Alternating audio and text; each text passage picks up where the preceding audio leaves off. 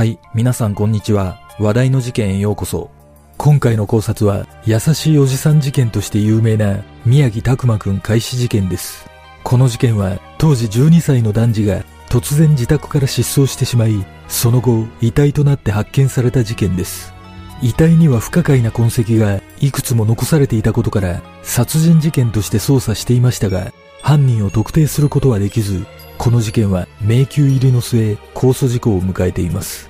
一体、この事件の裏に何があったのか。まずは、事件概要からどうぞ。事件概要。1990年3月18日午後0時20分頃、千葉県我孫子市の利根川で全裸の状態で浮かんでいる男の子のフラン死体を釣り人が発見した。その後の調べで、この遺体は東京都文京区に住む小学6年生の宮城拓馬くん、当時12歳であることが分かり、遺体の状況から何者かに殺害された可能性が高いとして捜査が開始された。拓馬くんは発見される前月の末頃から家出をして行方がわからなくなっていたため、警察はその足取りを追ったが、発見されるまでどこにいたのかはわからなかった。また、拓馬くんは失踪前に母親に対し、船橋の方に優しいおじさんがいる。そのおじさんはお母さんより大事な人だ。などと言っていたことが分かり、おじさんと呼ばれている男について捜査を進めたが、目撃者などもおらず、捜査は難航し、この事件は多くの謎を残したまま未解決で幕を閉じている。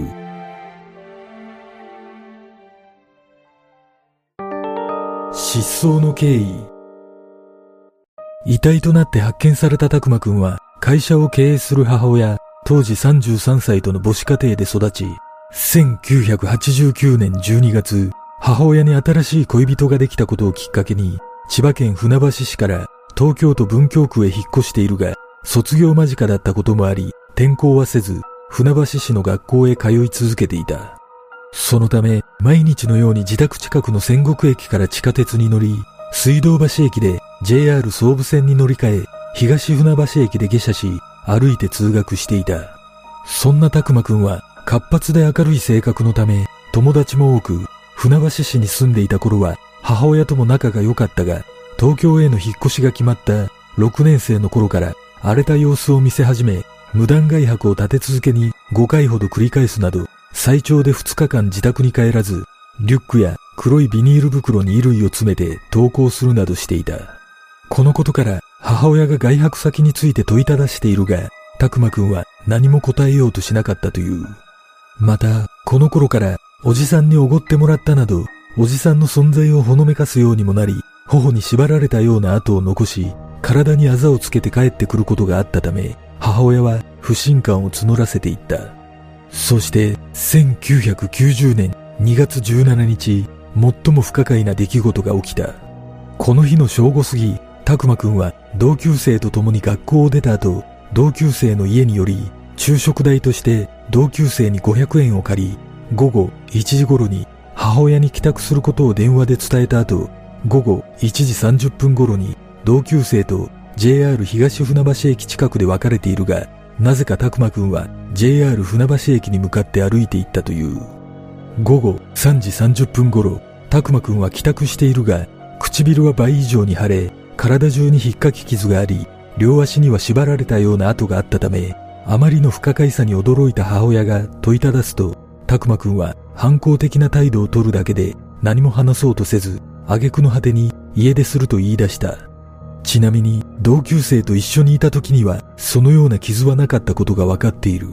その後、全身の傷があまりにもひどいため、しばらく学校を欠席していたが、2月22日、再び母親と口論となり、僕は家出する。親切なおじさんのところへ行く。船橋の方に優しいおじさんがいる。そのおじさんはお母さんより大事な人だ。などと言い出し、口論は翌未明頃まで続いたが、最後には、卒業式に出れば文句ないんだろう。と言って就寝し、数時間後に母親が起こしに行ったところ、拓馬くんの姿は消え、ランドセルもなくなっていた。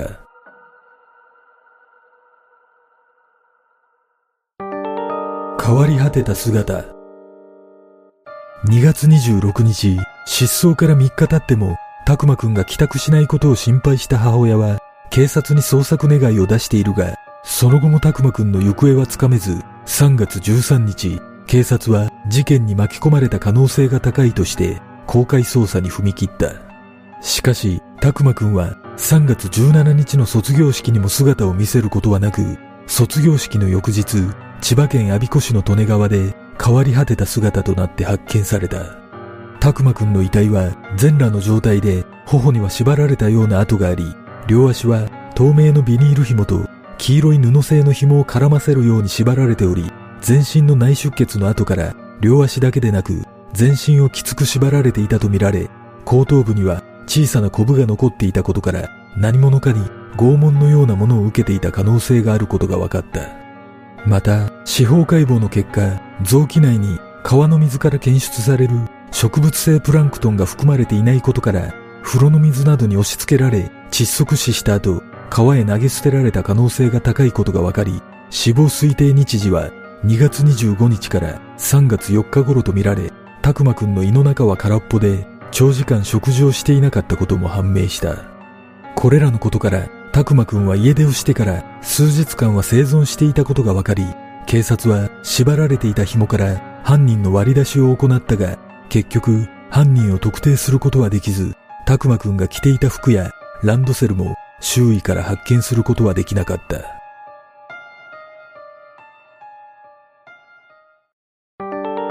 優しいおじさん。この事件が注目されるきっかけとなったのは、たくまくんが優しいおじさんの存在を口にしていたことだった。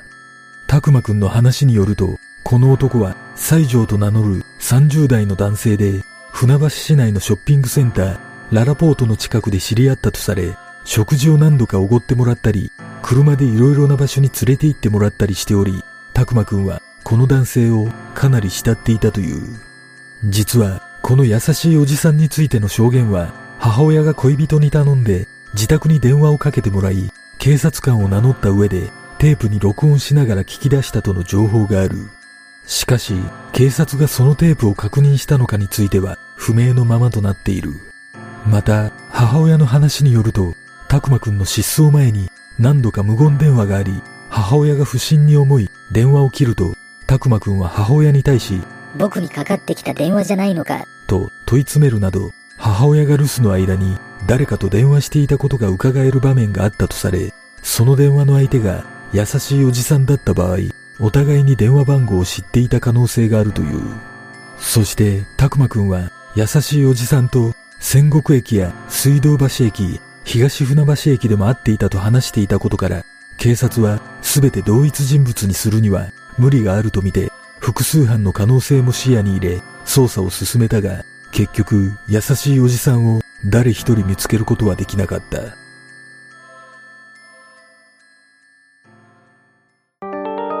多くの謎。実は、この事件は解明されていない謎が多く存在しており、それらが未解決の要因になっているのではないかとの見方がある。それらをまとめると、たくまくんの怪我。失踪直前、2月17日、たくまくんが大怪我をして帰宅したことについて捜査関係者も注目していたが、たくまくんは午後1時30分頃に同級生と別れ、午後3時30分頃には自宅に帰っていたため、移動時間を含めるとかなり短時間のうちに大怪我を負っていたことになる。このことから同級生と別れた JR 東船橋駅近くから徒歩圏内で行ける場所に向かったのではないかと見られていたが、捜査によっても特定することはできず、たくまくんがどこに行ったのかはわからなかった。また、たくまくんは何度も怪我をさせられていたにもかかわらず、自ら進んでその相手に会いに行き、かたくなに口を閉ざしているなど、理解しがたい行動をとっているため、誰かに脅されていたのではないかとの見方もある。500円の使い道。たくまくんは失踪前の2月17日、同級生に昼食代として500円を借りているが何に使ったのかは判明しておらず同級生にお金を借りるのも初めてだったという。バスや電車など交通手段に使った可能性も考えられたが目撃証言や防犯カメラの情報などが一切ないためたくまくんが何の目的で500円が必要だったのかは全く分かっていない。このことから実際に昼食をどこかで買った可能性もあるが、ご飯をおごってくれる優しいおじさんに会いに行ったとすれば、昼食代は必要なかったのではないかとの見方がある。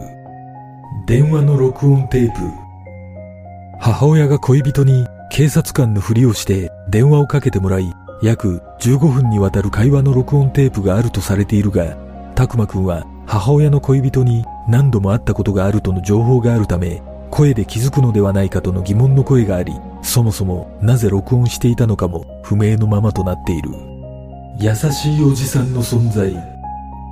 実は、この優しいおじさんについて、警察は早い段階でその存在を疑っていたとの情報がある。その理由として挙げられているのは、優しいおじさんがいるという証言は、母親とその恋人の証言しかなく、関連する場所周辺で聞き込み捜査を行ったものの、一切目撃情報はなく、たくまくんの同級生も誰一人として優しいおじさんの存在を聞かされていないことだった。しかし、たくまくんは身長162センチ、体重53キロで当時の小学生の中では大きかったため、小学生として認識されていなかった可能性があり、移動手段が全て優しいおじさんの車だった場合、目撃がないことも頷けるとの見方もある。また、優しいおじさんが実在していた場合、性的な事件を匂わせるが、現場周辺で児童を狙った類似事件などは報告されていないことから、何か別の目的でたくまくんに近づいた可能性もあり、謎は深まるばかりとなっている。これらのことから優しいおじさんの存在を立証できるものは何一つつかめないまま、捜査は手詰まりとなり、次第に事件の報道も減る中、この事件は控訴事故を迎えてしまった。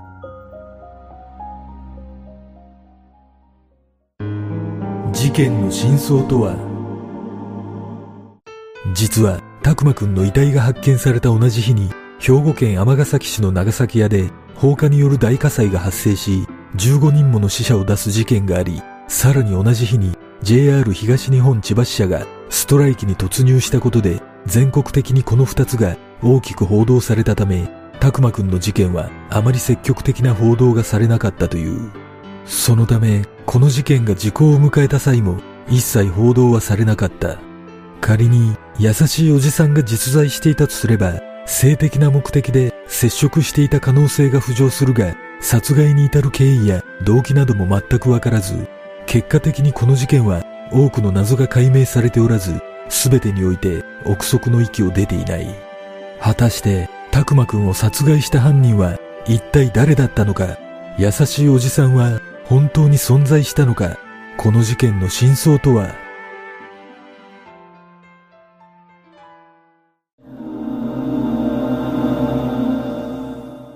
この事件は警察の捜査状況があまり公表されておらず、優しいおじさんの実在を判断できる材料が乏しいですが、今回は優しいおじさんが実在したと仮定して考えてみたいと思います。その場合、犯人は優しいおじさんで間違いないと思われ、状況的にはやはり行き過ぎた性的虐待によって死亡したと考えるのが最も自然だと感じます。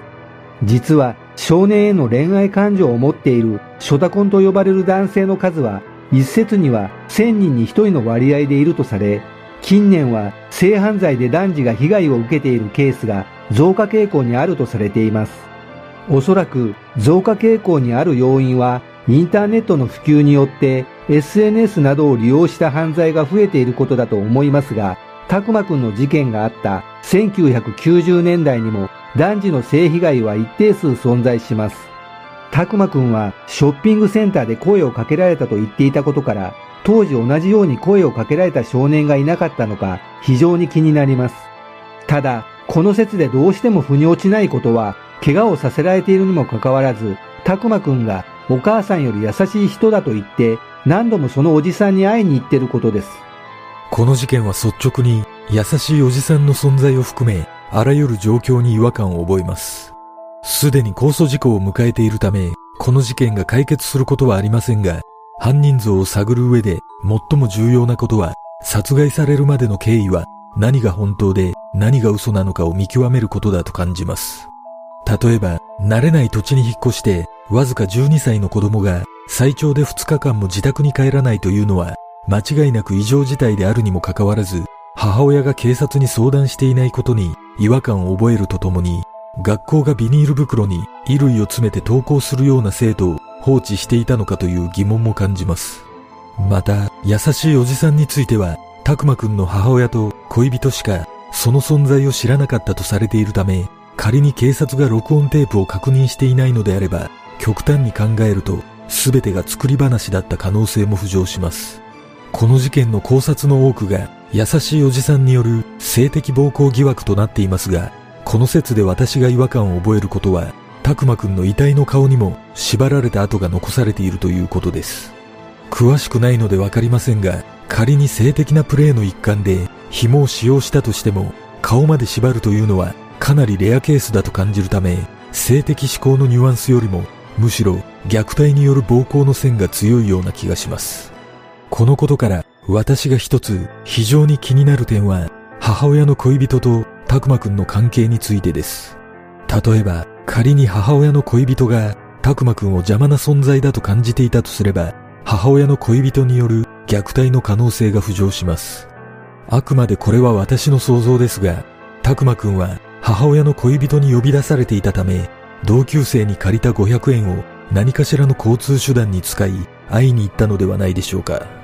そして、殺意の有無はわかりませんが、結果的に死亡してしまったことで、母親にも協力させて、優しいおじさんに殺害されたという筋書きを立てたのかもしれません。だとすれば、母親と恋人以外の誰一人、優しいおじさんの存在を知らなかったことも納得できます。皆さんはどんな考察をするでしょうか？